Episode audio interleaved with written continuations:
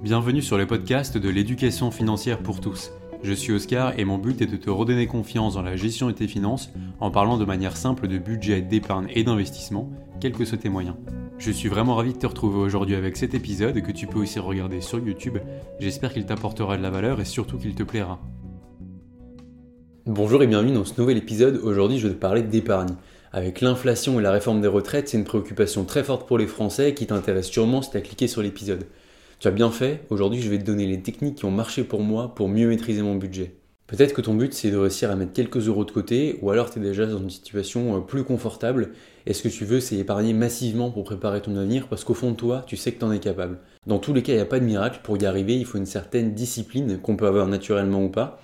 Par exemple, pour moi, épargner, ça a toujours été une espèce de seconde nature, j'ai toujours essayé de mettre le plus possible de côté euh, depuis que j'ai un peu d'argent de poche en fait. Mais si c'est pas ton cas, pas de panique parce qu'aujourd'hui j'ai donné mes astuces. La première chose à faire, c'est te donner un but et un objectif chiffré d'économie à faire tous les mois. Idéalement, qu'est-ce que tu vises? Ça peut être 50, 100 ou 1000 euros par mois, en tout cas l'important c'est que tu le saches. Je sais que c'est évident, mais la plupart des gens cherchent juste à épargner sans chiffre en tête, et j'ai remarqué qu'en général ça menait jamais bien loin.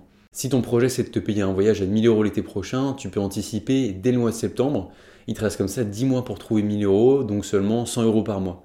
Et 100 euros par mois, je sais que ça peut partir très vite dans des achats compulsifs qui vont pas t'épanouir autant que ce voyage qui te faisait pourtant rêver. En ayant ce chiffre en tête, ton projet devient tout de suite plus concret et ton épargne prend du sens pour toi. Et si tu as un peu de marge, tu peux même dépenser le surplus avec moins de culpabilité parce que tu sais que tes objectifs du mois sont déjà remplis. Selon ton tempérament, il peut être plus ou moins difficile d'arriver à ton objectif mensuel. Si tu as la dépense facile, ce que je te recommande, c'est de te payer en premier. Quand tu reçois tes revenus, fais-toi tout de suite un virement vers un support d'épargne ou un support d'investissement avant de payer autre chose. En tout cas, un support dans lequel on ne peut pas les piocher facilement et qui est dédié à ton projet. Pense notamment à un bon fonds euro d'assurance vie ou les classiques livrets bancaires si tu veux financer un projet, disons dans les 2-3 prochaines années. Si le projet est plus lointain, je pense par exemple à des économies pour payer des études ou financer une retraite, il vaut mieux dynamiser un peu plus cette épargne avec un peu de fonds immobiliers et des fonds actions, par exemple au sein d'une bonne assurance vie ou d'un bon plan épargne retraite. Pour alimenter ces comptes, si c'est possible, mets en place un virement automatique. Si ton souci c'est pas d'être trop dépensier mais au contraire de manquer de moyens, tu vas aussi avoir des difficultés pour atteindre ton objectif mensuel et dans ce cas-là, je te recommanderais d'utiliser le tableau de trésorerie qui est toujours autant d'actualité selon moi. Selon les tempéraments, on peut naturellement tout budgétiser ou alors devoir se forcer avec un tableau. Et c'est là tout l'intérêt d'avoir un objectif chiffré d'épargne en tête.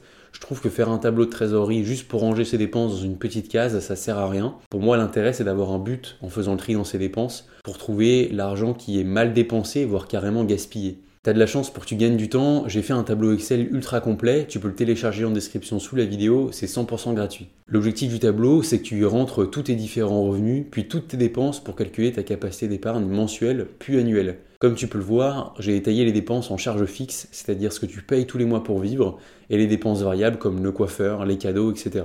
Prends-toi un bon quart d'heure pour remplir le tableau sérieusement, et une fois que c'est fait, tu peux t'amuser à faire varier les paramètres de dépenses pour voir comment ça impacte ta capacité d'épargne. Tu peux en général récupérer relativement facilement 50 euros par mois en mettant en concurrence les abonnements de téléphonie et éventuellement en supprimant euh, un abonnement ou deux comme Netflix par exemple. Mais rappelle-toi que ce qui va faire la majorité de ta réduction de dépenses, c'est seulement quelques actions à impact bien précises. Et on va se concentrer sur celle-là. En fait, pour faire de grosses économies, rien de mieux que de s'intéresser à tes plus gros postes de dépenses et en général, ça va être le logement, l'alimentation et les transports. Et des réductions là-dedans, et c'est tout de suite plusieurs centaines d'euros économisés. Pour le logement, par exemple, si tu es locataire, est-ce que ton loyer concorde avec tes revenus? Pour te donner un repère, si ça dépasse 30% de tes revenus, tu payes trop cher pour te loger. Alors peut-être que tu payes beaucoup pour vivre dans une grande ville et booster ta carrière, mais sache qu'il faudra bien augmenter tes revenus dans les prochaines années. Si tu encore étudiant, oublie ça évidemment. Par contre, si tu propriétaire, c'est peut-être le bon moment pour faire refinancer ton crédit immobilier. En tout cas, ça vaut le coup de se renseigner.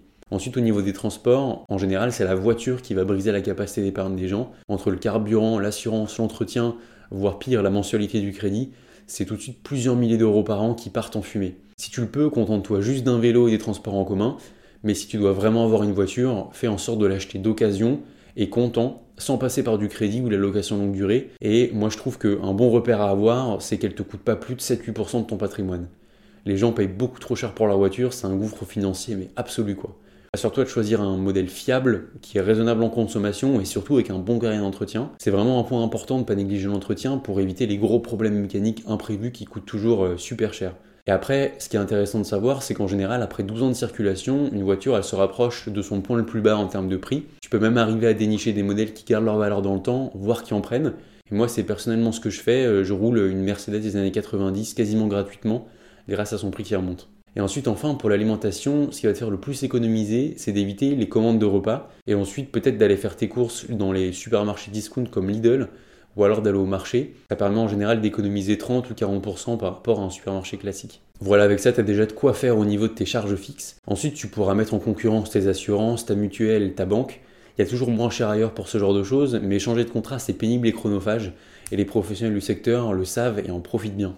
On va pouvoir passer aux charges variables pour lesquelles j'ai des astuces un peu spécifiques. Quand j'ai envie de faire une dépense de loisir, ma technique elle est assez simple, je la fais pas. C'est tout, je la fais pas, je laisse passer quelques jours. En général, j'y pense déjà plus, mais si à ce moment-là j'en ai encore envie, en général je la fais. En d'autres termes, j'achète jamais rien à chaud parce que je sais que dans ces moments-là, je réfléchis pas de manière posée. Sur le moment, on a notre système de la récompense qui s'emballe, qui libère massivement la dopamine quand on veut sortir la carte bleue. Et donc différer l'achat de quelques jours, ça me permet surtout de dépenser mon argent dans des objets ou des activités qui m'apportent vraiment quelque chose, qui me font vraiment plaisir. Et au final, je dépense moins, mais j'ai plus de budget pour mes loisirs préférés. C'est la meilleure technique que j'ai trouvée pour réfléchir à chaque dépense, mais sans me gâcher la vie pour autant, c'est quand même important. Tu peux aussi calculer le coût de tes dépenses en heures ou en jours de travail si c'est une technique qui marche pour toi. Personnellement, c'est une technique qui me parle pas beaucoup, je préfère me demander quelle serait la valeur future de cet argent si je l'ajoutais à mes investissements plutôt que de le dépenser. Je sais que chaque centaine d'euros que j'économise et que je rentre dans mon portefeuille boursier équivaudra plus ou moins à 5000 euros avant que je parte à la retraite grâce à la magie des intérêts composés. Maintenant, si on sort du cadre strictement financier, on peut voir que chercher à épargner plus, ça passe souvent par revoir ses habitudes de consommation vers des habitudes plus raisonnables, plus responsables, comme par exemple acheter le plus possible d'occasions. En général, les épargnants sont des personnes frugales et minimalistes. Tu verras que tes possibilités d'épargne, en maîtrisant ton budget et tes dépenses, ont un jour une limite, et ce sera alors le moment de chercher à augmenter tes revenus pour mettre plus de côté. Entre travailler quelques heures de plus, chercher à avoir une augmentation et lancer un petit business à côté de ton travail principal, tu as plusieurs options, à toi de choisir celle qui te convient le mieux. Voilà, tu sais maintenant comment augmenter ta capacité d'épargne. Comme d'habitude, si le podcast t'a plu, n'hésite pas à t'abonner à l'émission et à lui laisser une note 5 étoiles. Je te rappelle que tu peux aussi retrouver l'émission en vidéo sur YouTube. Encore merci de m'avoir écouté, porte-toi bien et rendez-vous sur les prochains épisodes.